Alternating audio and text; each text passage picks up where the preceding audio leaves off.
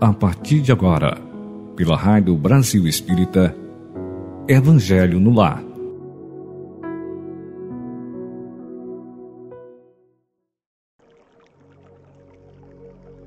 Olá, meus queridos irmãos, amigos e amigos irmãos da Rádio Brasil Espírita.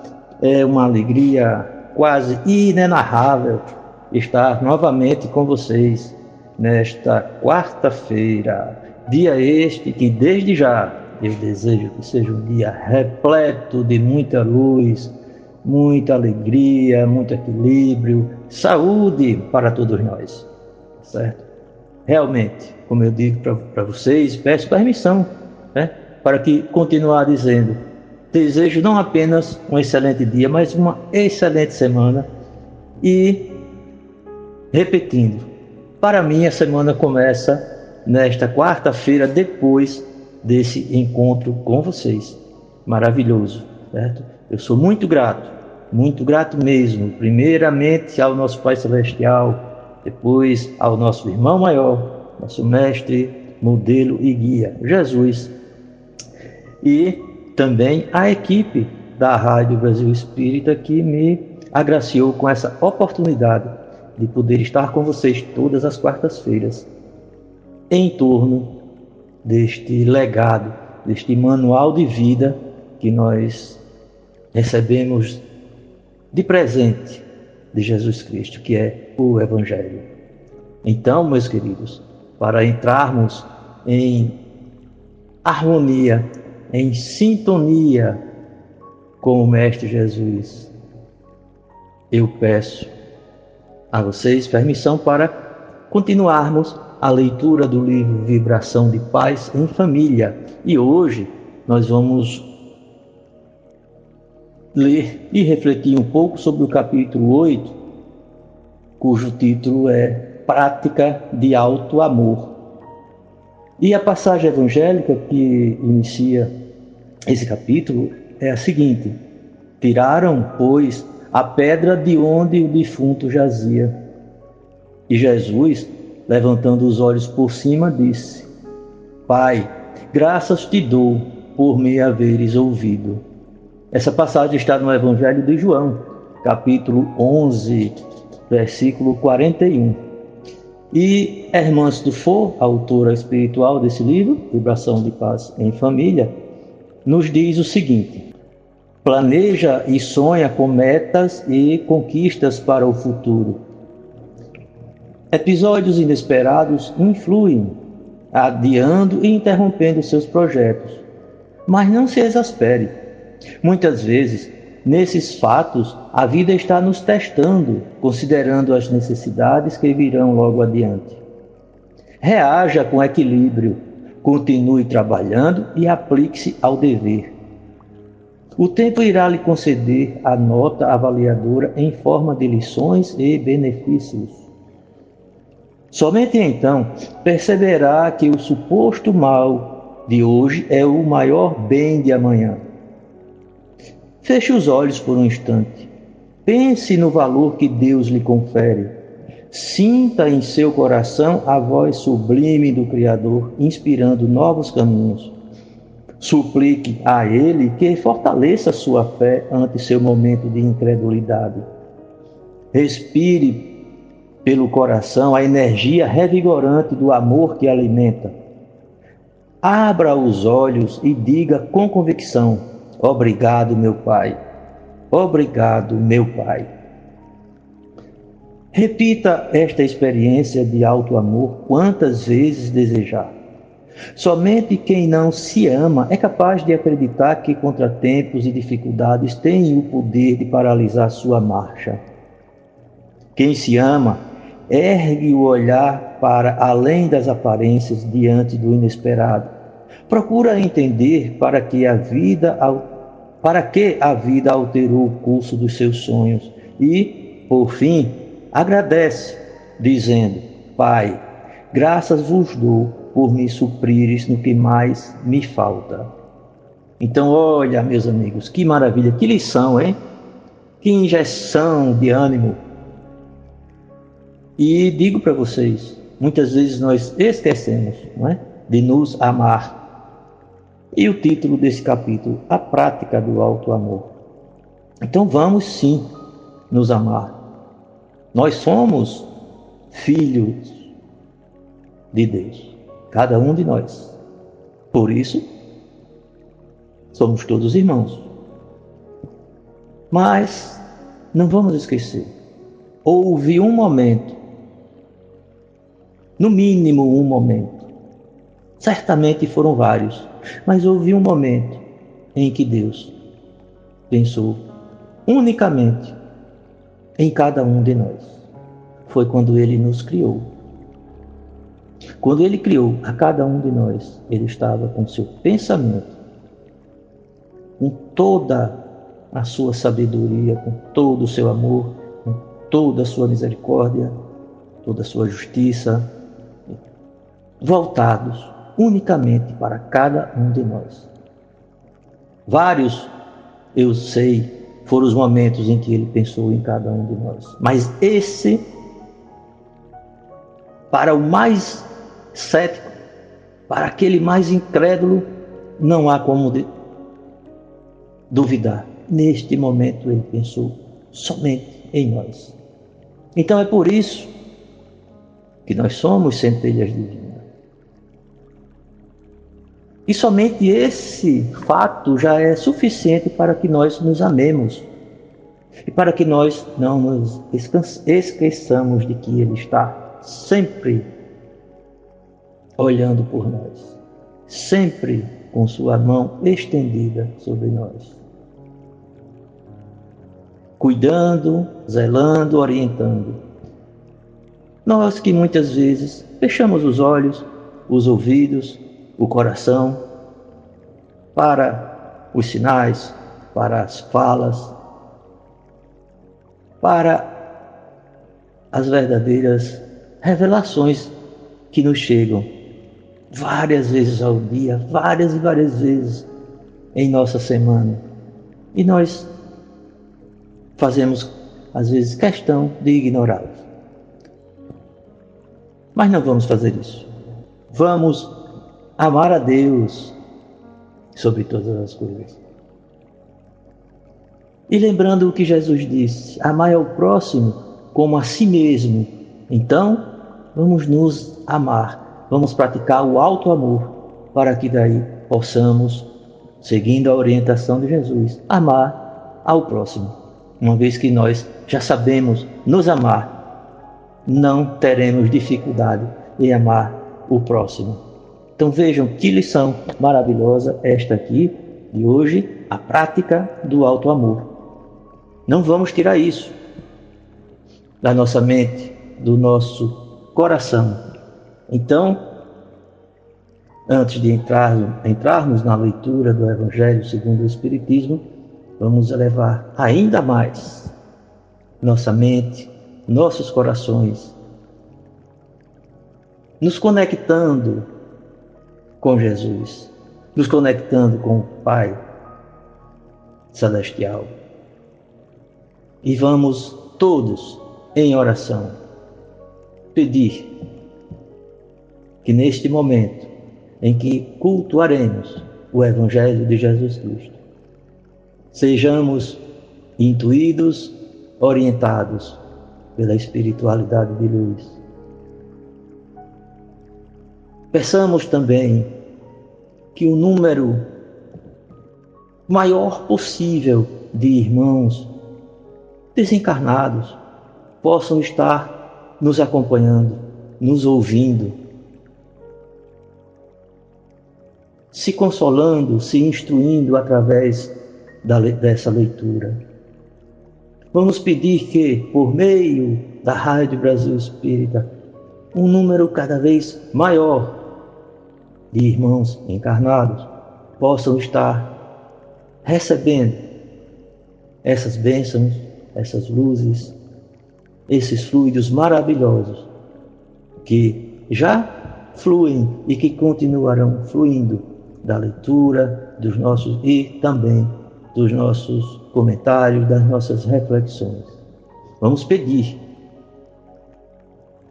que no local que estejamos seja o nosso lar, o nosso trabalho, até mesmo dentro dos nossos transportes, sejamos alcançados e enormemente agraciados por toda a luz, por toda boa vibração, toda energia maravilhosa que somente o Evangelho nos proporciona. Vamos pedir humildemente e generosamente que esta luz e essa paz que já chega até nós seja compartilhado e alcance todos aqueles em que agora, nesse momento, possamos nos lembrar, sejam nossos parentes consanguíneos, sejam nossos é, colegas de trabalho, irmãos necessitados de uma forma geral. Vamos pensar em cada um deles rapidamente, mas alcançando-os com muito, muita fraternidade, abraçando-os mentalmente. Aquele abraço fraterno, caloroso, carinhoso e verdadeiro. Lembremos até daquela música que diz: melhor lugar não há do que dentro de um abraço. Então, vamos abraçar cada um desses irmãos que nós amamos, que nós sabemos que estão passando, como todos nós passamos por dificuldades, por algumas aflições, que todos sejam alcançados nesse momento por essa luz, por essa energia maravilhosa que já estamos recebendo, por estarmos unidos e reunidos em nome do nosso Mestre Jesus.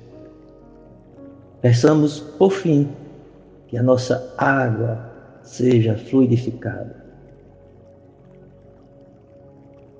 Que o nosso lar inteiro seja inundado pela luz do Evangelho. E o nosso coração, que nós já tratamos de limpá-lo, já estamos nesse processo constante, diário, de limpeza do nosso coração, receba é, toda essa luz. Seja feita uma verdadeira asepsia de boas vibrações, de bons pensamentos, de muita luz, de muita paz. Pois bem, meus queridos irmãos, que assim seja, não é verdade? Que assim seja.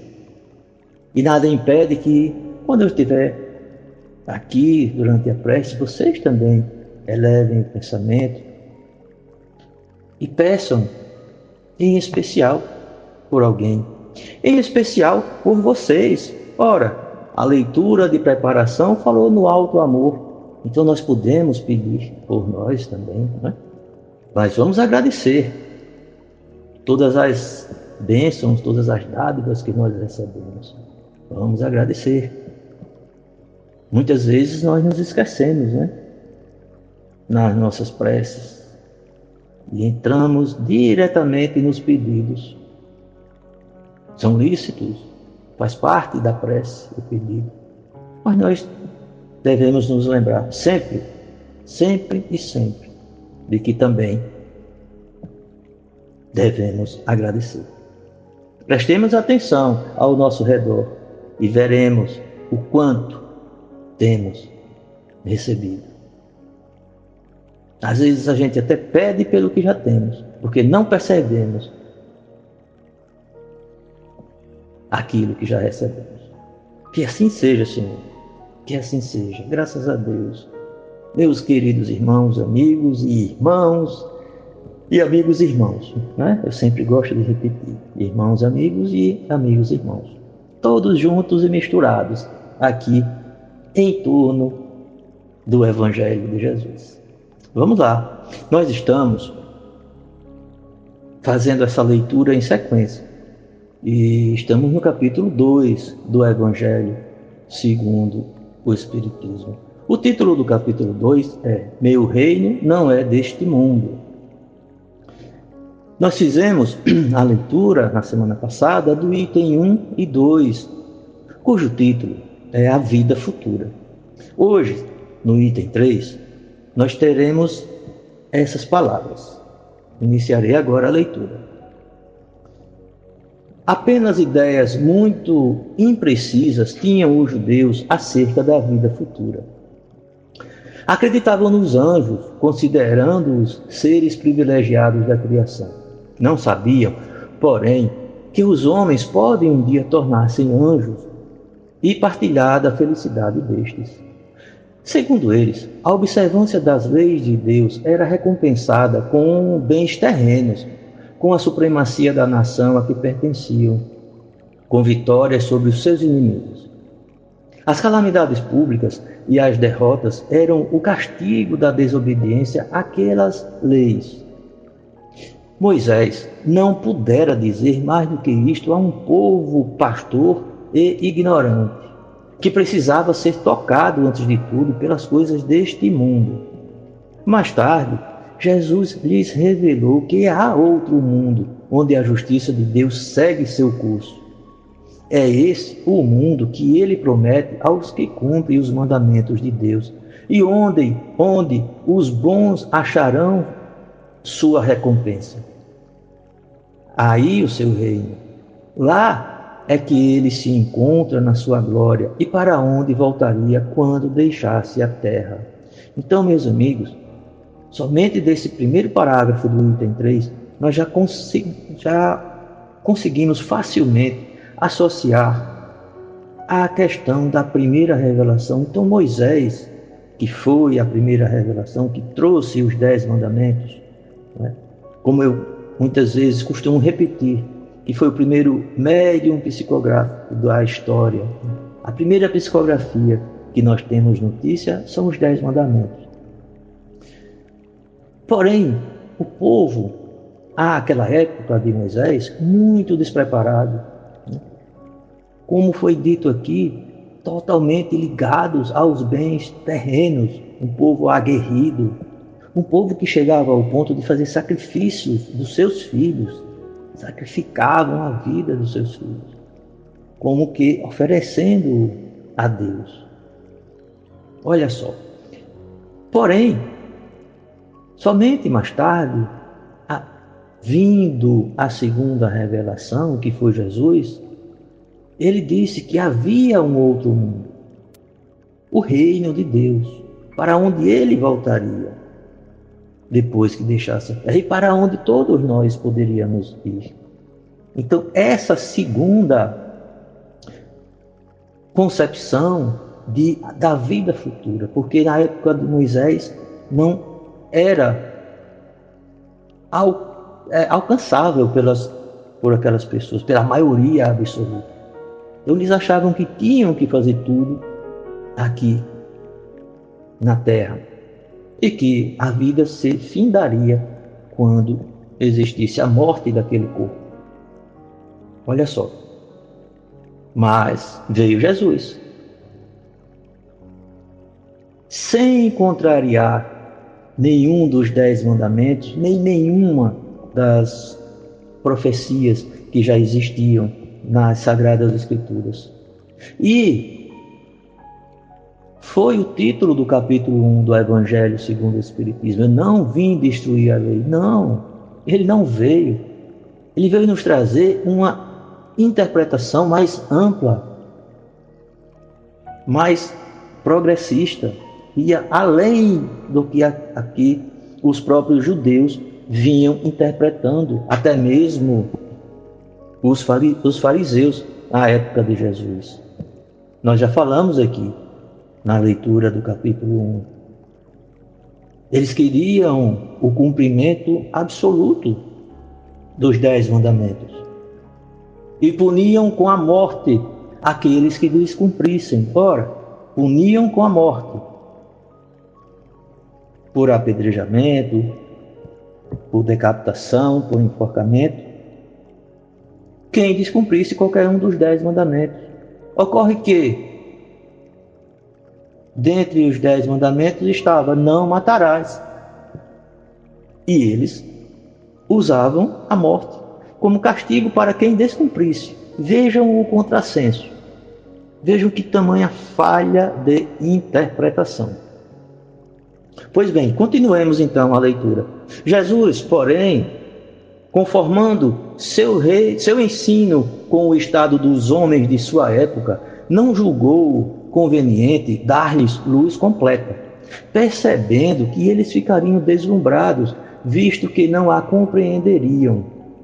Limitou-se a, de certo modo, apresentar a vida futura apenas como um princípio, como uma lei da natureza a cuja ação ninguém pode fugir. Todo cristão, pois, necessariamente crê na vida futura, mas a ideia que muitos fazem dela é ainda vaga, incompleta e por isso mesmo falsa em diversos pontos.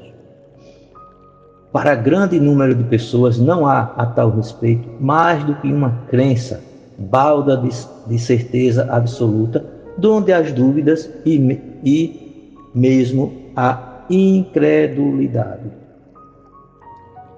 O Espiritismo veio completar nesse ponto como em vários outros, o ensino do Cristo, fazendo quando os homens já se mostram maduros bastante para apreender a verdade. Aprender a verdade, isso mesmo. Com o Espiritismo, a vida futura deixa de ser simples artigo de fé, mera hipótese, torna-se uma realidade material que os fatos demonstram, porquanto são testemunhos oculares os que a descrevem nas suas fazes todas e em todas as suas peripécias, e de tal sorte que, além de impossibilitarem qualquer dúvida a esse propósito, facultam a mais vulgar inteligência a possibilidade de imaginá-la sob seu verdadeiro aspecto, como toda gente imagina um país cuja pormenorizada descrição leia. Ora, a descrição da vida futura é tão circunstancialmente feita, são tão racionais as condições ditosas e infortunadas da existência dos que lá se encontram, quais eles próprios pintam, que cada um aqui, a seu malgrado, reconhece e declara a si mesmo que não pode ser de outra forma, porquanto, assim sendo, patente fica a verdadeira justiça de Deus. Olha, meus queridos irmãos, é uma maravilha essa questão. É, como foi dito, todo cristão crê na vida futura. Porém, algumas crenças impõem tantas limitações, né, impõem tantas proibições de questionamentos, de discussões, né, e taxam como proibidos algumas possibilidades. Que maravilha que a nossa querida doutrina espírita, vinda através de Kardec, não nos impõe tamanhas proibições, nem tantas é, impossibilidade de questionarmos e de discutirmos. Muito pelo contrário.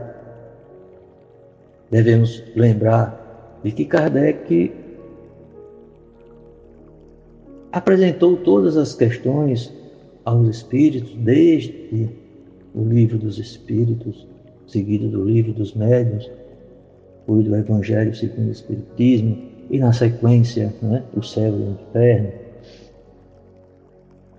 a Gênese, o quinto livro. Esses quesitos eram apresentados e as respostas vieram de forma a satisfazer mesmo o mais criterioso cientista daquela época. Tanto é que hoje nós vemos como a novel ciência chamada física quântica tem se aproximado e caminhado juntos com a doutrina espírita. Isso é uma maravilha. É certo.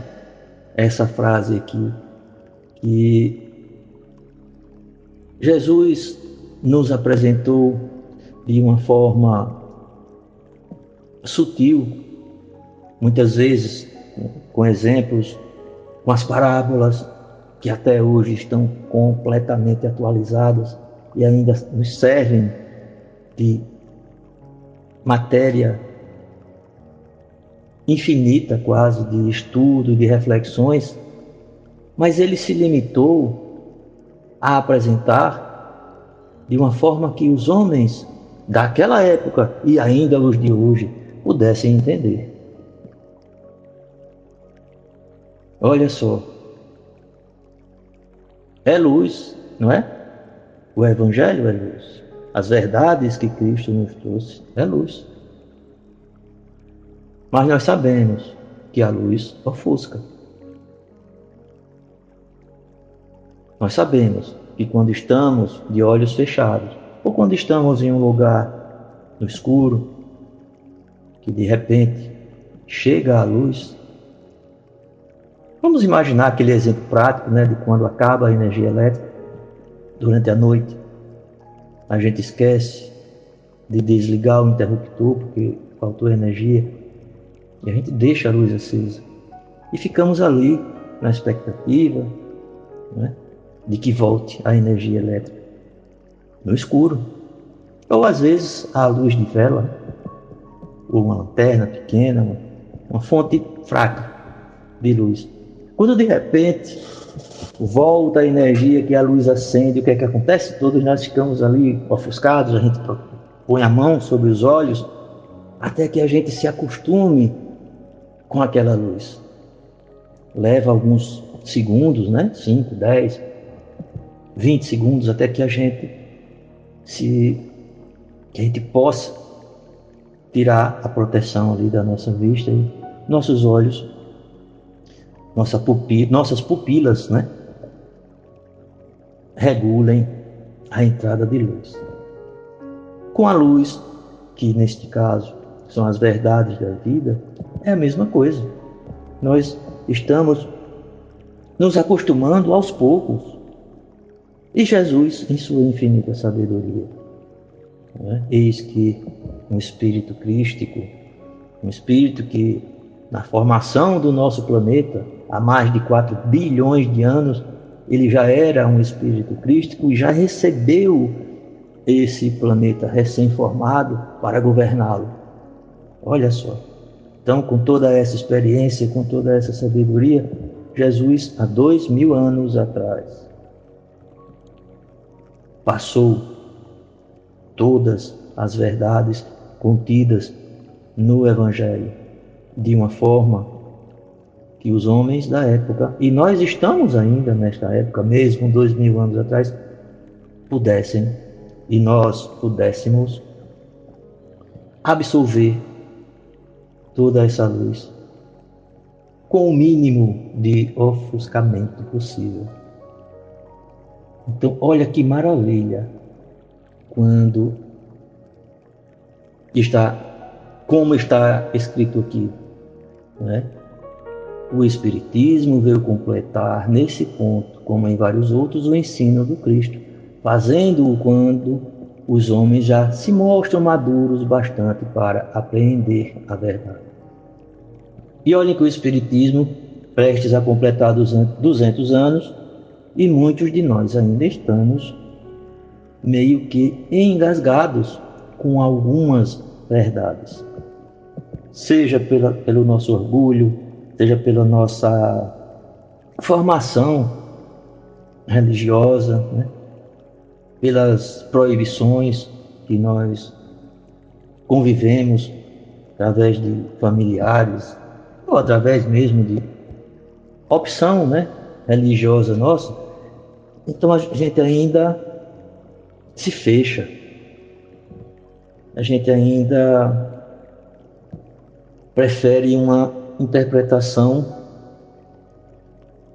mais castadora, menos aberta. Mas olha, a vida futura é uma maravilha. Nós como cristãos, primeiramente, e depois, como espíritas, sabermos, né? e olha o que eu estou dizendo, sabermos não é acreditar, é saber. Nós sabermos que somos espíritos imortais.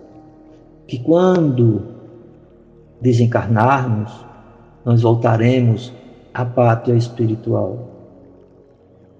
Isso é de uma importância tão grande para qualquer ser humano, para qualquer ser vivo que detenha inteligência, raciocínio, de saber que ele não se extinguirá. Saber apenas que ele vai se despojar deste corpo e ele vai continuar vivo em espírito. Que ele vai reencontrar seus entes queridos que antes dele desencarnaram.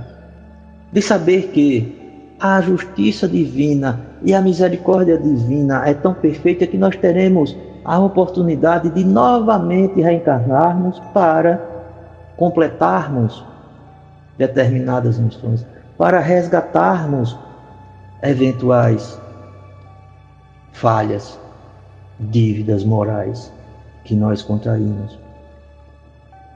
Então, a partir daí, nós vamos tirar de vez da nossa mente aquela imagem quase que folclórica de um Deus castigador, de um Deus vingativo. Muito embora o desenhassem como um velhinho, mas era um velhinho aguerrido, um velhinho bravo, que castiga, que condenava apenas eternas. E olha que veio o Espiritismo e Kardec, em especial no livro O Céu e o Inferno, cujo subtítulo é A Justiça das Aflições, não é? a Justiça Divina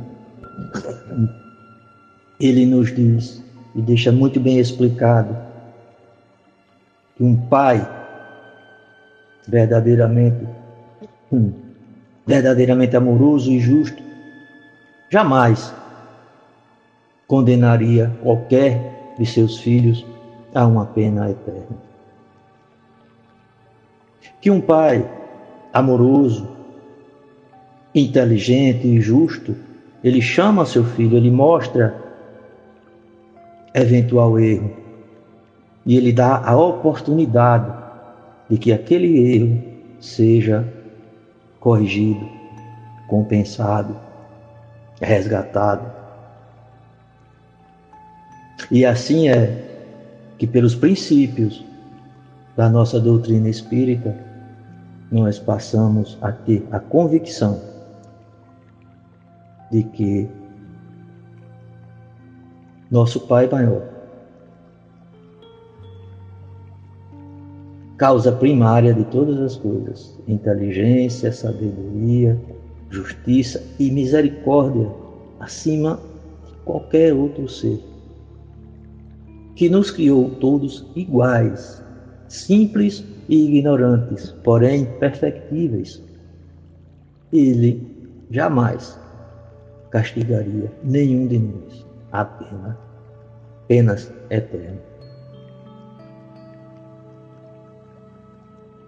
Nós estudamos aqui na doutrina a lei de ação e reação.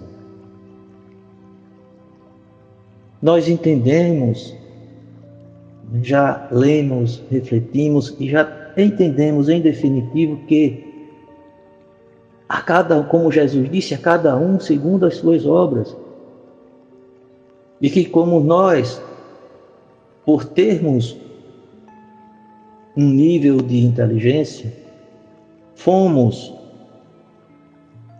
agraciados também com o livre-arbítrio.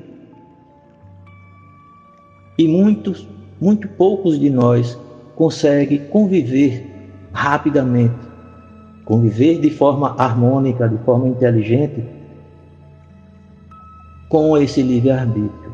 Muitas vezes precisamos de duas, três, quatro encarnações. Outros de nós precisam de 12, 15, 20 encarnações para entender que nós podemos plantar o que quisermos. mas só iremos colher o que plantamos.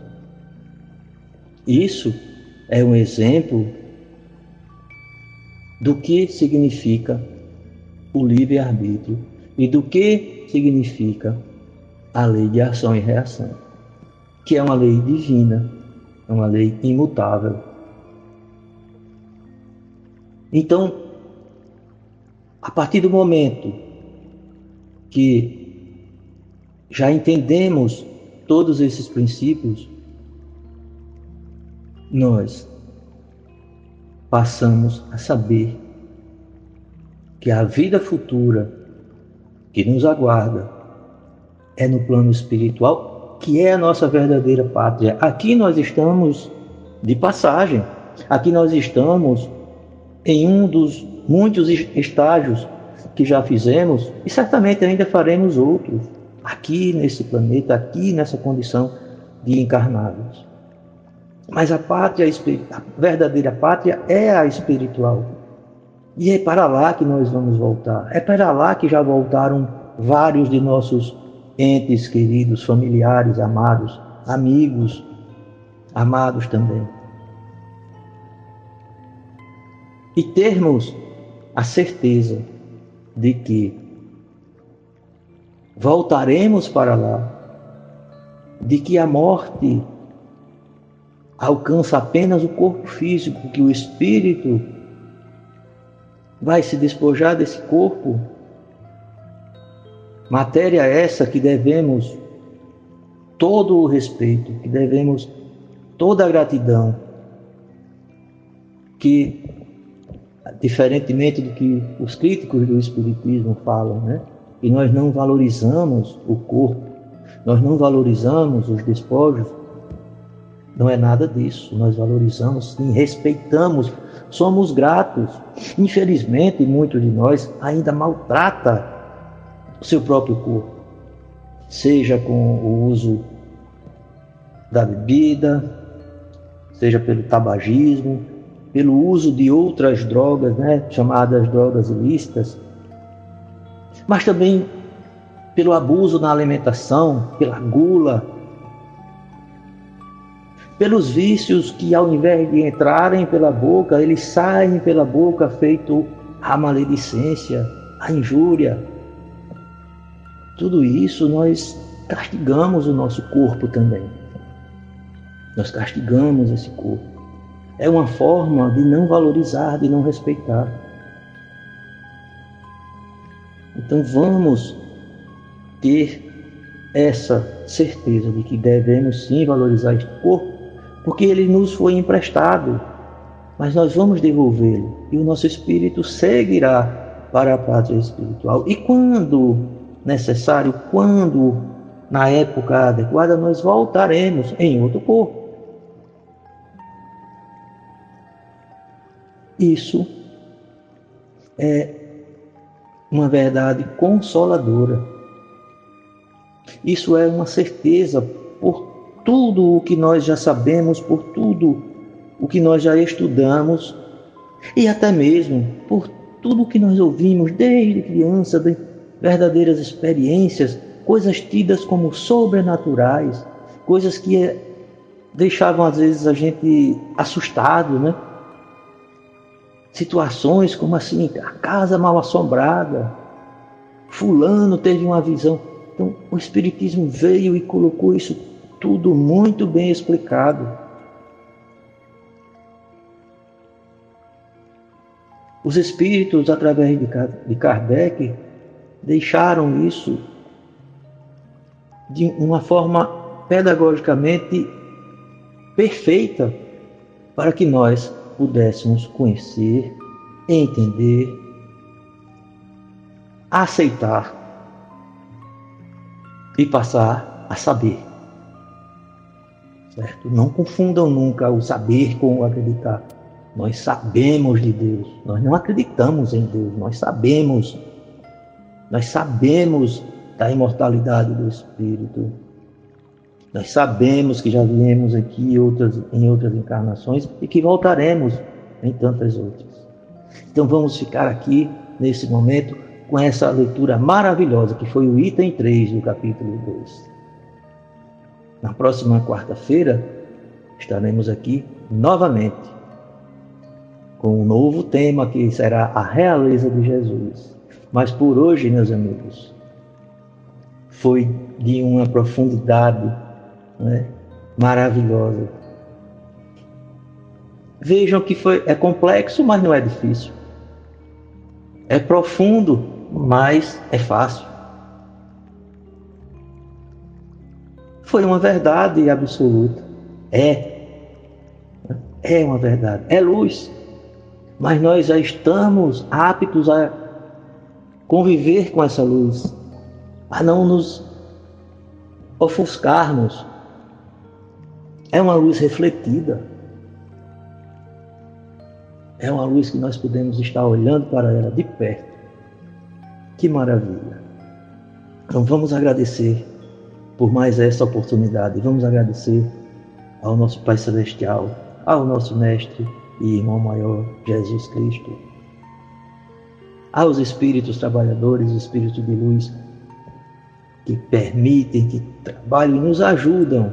Ajuda essa equipe da Rádio Brasil Espírita a organizar e colocar no ar o Evangelho de Jesus, colocar essa luz ao alcance de todos. Obrigado, Senhor. Obrigado por mais este dia. Que assim seja. Meus queridos irmãos, é uma alegria muito grande de poder estar com vocês todas as quartas-feiras. Então eu me despeço agora,